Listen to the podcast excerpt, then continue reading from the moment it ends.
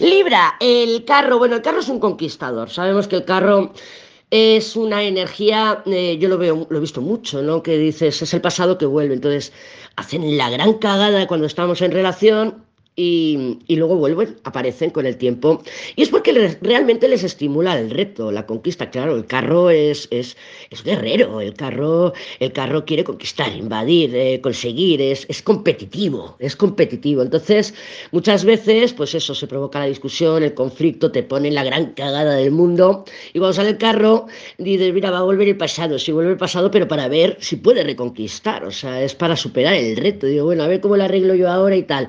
Y es esa energía. ¿Qué pasa? Libra pues está con el carro, con ganas de iniciar, de ir, de conquistar, de, de, de, emprender, de lo que sea. El carro también sabemos que es el pasado.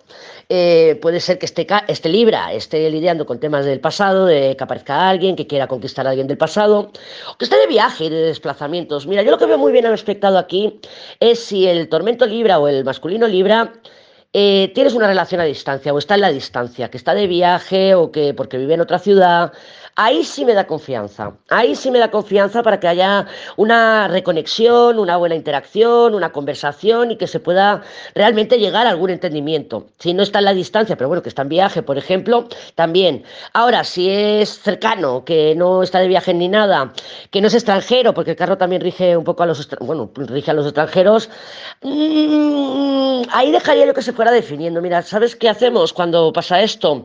Eh, no estamos tan pendientes, dejamos un poquito de espacio. Cuando dejamos espacio, la otra persona se define. Y es lo que haría falta hacer con este Libra. Si te, escribe, contéstale, pero tú a tus cosas. Si estás, yo qué sé, eh, viendo una serie, pues termina tu serie y luego le, respondes, por ejemplo, ¿vale? O sea, tu prioridad a tus cosas. Cuando hayas terminado, entonces mm, va él si quieres. ¿vale? O sea, Paul, no, no, no, no lo pongas en primer lugar, no, no le des ese, ese puesto todavía.